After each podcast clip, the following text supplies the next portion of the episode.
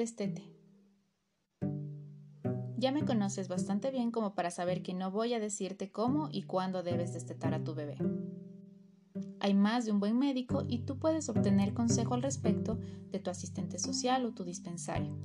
Lo que quiero hacer es hablar acerca del destete en general para ayudarte a comprender lo que estás haciendo, cualquiera que sea el método particular que elijas. El hecho es que la mayoría de las madres no tienen dificultades. ¿A qué se debe? El principal motivo es que la lactancia misma ha sido satisfactoria. El bebé realmente ha tenido algo de qué destetarlo. No se puede privar a la gente de algo que nunca tuvo. Quizás algunas de ustedes recuerden cosas que tenían cuando eran pequeñas, cuya existencia daban por sentada. Por ejemplo, yo puedo recordar con toda claridad una ocasión en mi infancia en que se me permitió comer todas las frambuesas con crema que quise.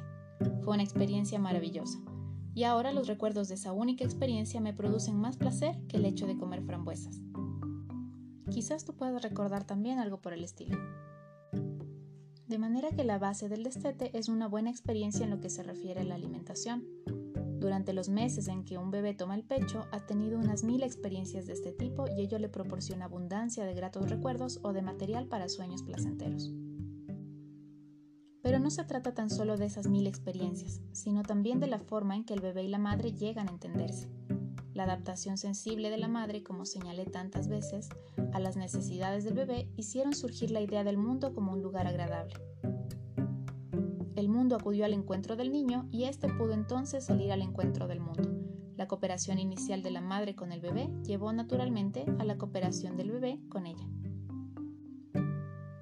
Crees, como yo, que el bebé tiene ideas desde que nace, los momentos en que tomaba el pecho fueron a menudo terribles, pues implicaban quebrar la paz del sueño o de la contemplación de la vigilia. Las demandas instintivas pueden ser feroces y atemorizantes y presentarse al bebé como amenazas para la existencia. Sentir hambre es como estar poseído por los lobos.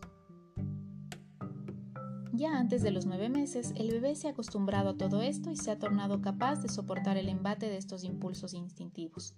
Incluso puede aceptar estos impulsos como una parte de lo que significa estar vivo. A medida que el bebé se va convirtiendo en una persona, vemos que en los momentos de tranquilidad también comienza a percibir a la madre como una persona, como algo atractivo y valorado tal como se presenta. Qué horrible resulta entonces tener hambre y sentir que ataca implacablemente a esa misma madre. No es raro que los niños pierdan muchas veces el apetito, ni es de extrañar que algunos bebés no puedan unir el pecho con la madre y necesiten separar la madre amada como algo global y hermoso de las cosas que constituyen el objeto de sus ataques impulsivos. Los adultos encuentran difícil dejarse llevar por su mutua excitación, lo que es causa de mucha infelicidad y de matrimonios fracasados. En este aspecto y en muchos otros, la base para la consiguiente salud es la experiencia global de haber sido guiado durante la infancia por una buena madre normal que no tiene miedo de las ideas de su hijo y que disfruta cuando su bebé se abandona totalmente a sus impulsos. ¿Comprendes ahora por qué la alimentación natural constituye una experiencia más rica tanto para la madre como para el bebé? El biberón puede resultar igualmente eficaz y a menudo conviene reemplazarlo por el pecho, lo cual facilita las cosas del bebé precisamente porque es menos excitante. Pero la experiencia de tomar pecho realizada y terminada con éxito constituye una excelente base para la vida, proporciona el material para sueños más ricos y capacita a la gente para correr riesgos. Pero todo lo bueno tiene un fin y el hecho de que lo tenga es parte misma de su bondad. ¿Recuerdas al bebé que se apoderaba de una cuchara? La tomaba, se la llevaba a la boca, disfrutaba jugando con ella y luego la dejaba caer, de modo que la idea de un fin puede surgir del mismo bebé. Es evidente que entre los 7 y los 9 meses un bebé está ya en condiciones de divertirse arrojando objetos lejos de sí. Se trata de un juego muy importante, si bien puede resultar algo exasperante porque continuadamente hay que devolverle los objetos que arroja. Incluso en la calle, cuando sale de la tienda, descubres que el bebé ha arrojado de su cochecito un oso, dos guantes, una almohada. Y es probable que alguien se dedique en ese momento a levantar todos esos objetos, pues el bebé espera que así lo hagan. Bueno, a partir de los nueve meses la mayoría de los bebés saben muy bien cómo liberarse de las cosas. Incluso puede ocurrir que ellos mismos se desteten. La verdadera finalidad del destete es la de utilizar la nueva capacidad del bebé para librarse de las cosas y no permitir que la pérdida del pecho se convierta en un simple asunto casual. Pero tenemos que considerar primero los motivos por los cuales es necesario destetar al bebé. ¿Por qué no seguir siempre así? Bueno, creo que sería sentimental no destetarlo nunca. En cierto sentido estaría fuera de la realidad. El deseo de destetar al niño debe surgir en la madre. Debe tener la valentía necesaria para soportar la rabia del bebé y las ideas espantosas que acompañan a esta, y para llevar a cabo la última etapa de una buena alimentación. Sin duda, el bebé que ha sido alimentado con éxito recibe complacido el destete cuando llega el momento, en especial porque esto implica una gran ampliación del campo de experiencia.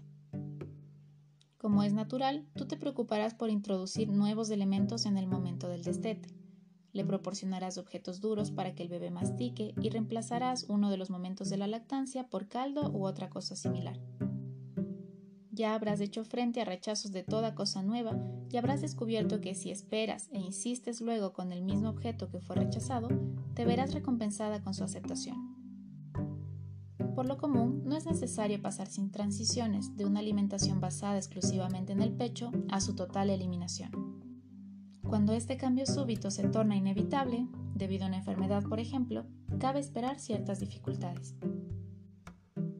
Si tú sabes que las reacciones ante el destete son muy complejas, evitarás dejar a tu bebé al cuidado de otra persona precisamente en esos momentos. Sería una lástima destetar al bebé al mismo tiempo que te mudas a una casa nueva o cuando has decidido visitar a un pariente. El destete es una de esas experiencias que permiten crecer al bebé siempre y cuando le proporciones un marco estable para esa experiencia. Si no ocurriera así, el destete puede convertirse en una fuente de dificultades. Además, suele suceder a menudo que el bebé soporta la nueva situación durante el día, pero la última comida no quiere otra cosa que el pecho.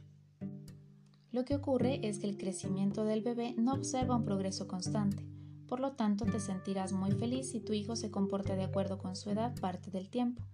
Quizás en determinados momentos su conducta sea superior a sus años, pero cada tanto volverá a ser un bebé y debes estar preparada para esos cambios.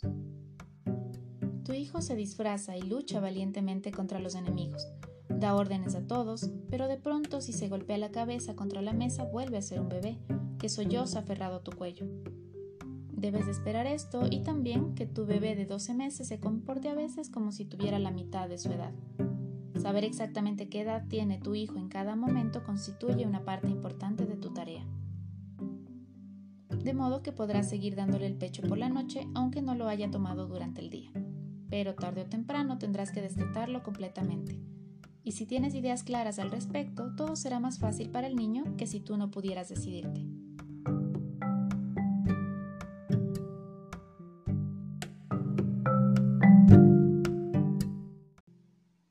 Quisiera considerar ahora las reacciones frente a ese destete que llevas a cabo con tanta valentía.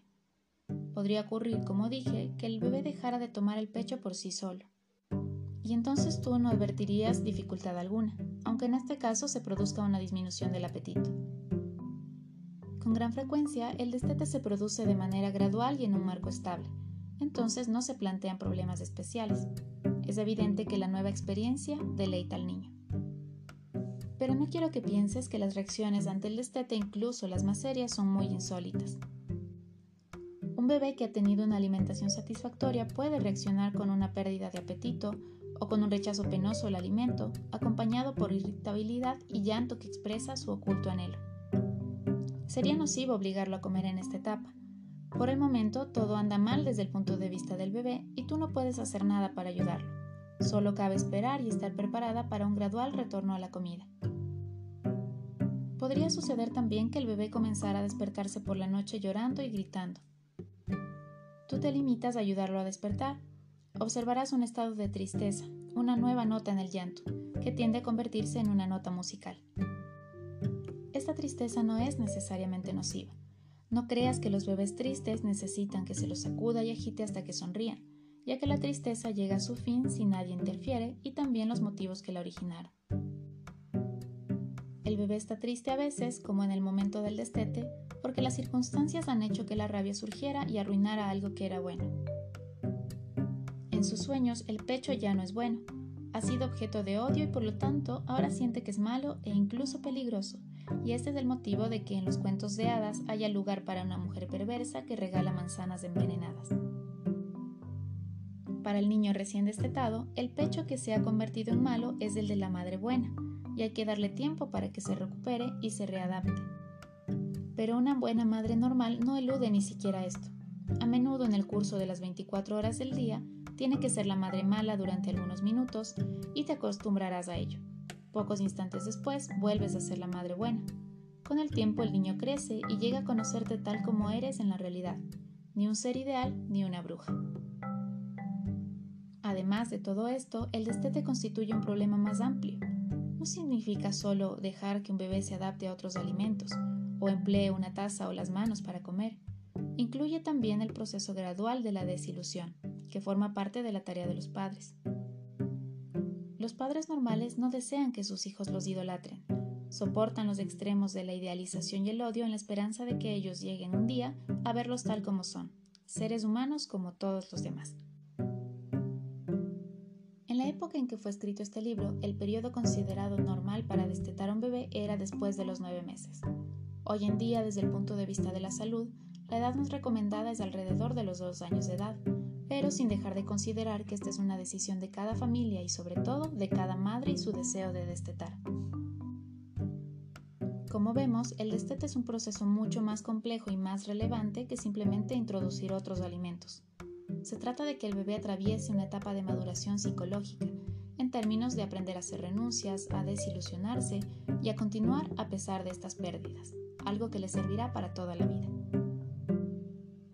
Paralelamente, para la madre también el destete representa una renuncia, renunciar a la relación ideal de dos que son uno solo, renunciar a la dependencia total del bebé hacia ella, pero, del otro lado, este momento constituye el inicio de una nueva forma de vinculación en la que ambos, mamá y bebé, se benefician emocionalmente y ganan en autonomía e identidad propia. Soy Alexandra Fuertes, psicóloga y mamá, y espero que este capítulo te haya brindado elementos para poder atravesar la lactancia y el destete con más confianza. En el siguiente capítulo hablaremos sobre saber y aprender en la función materna. Hasta pronto.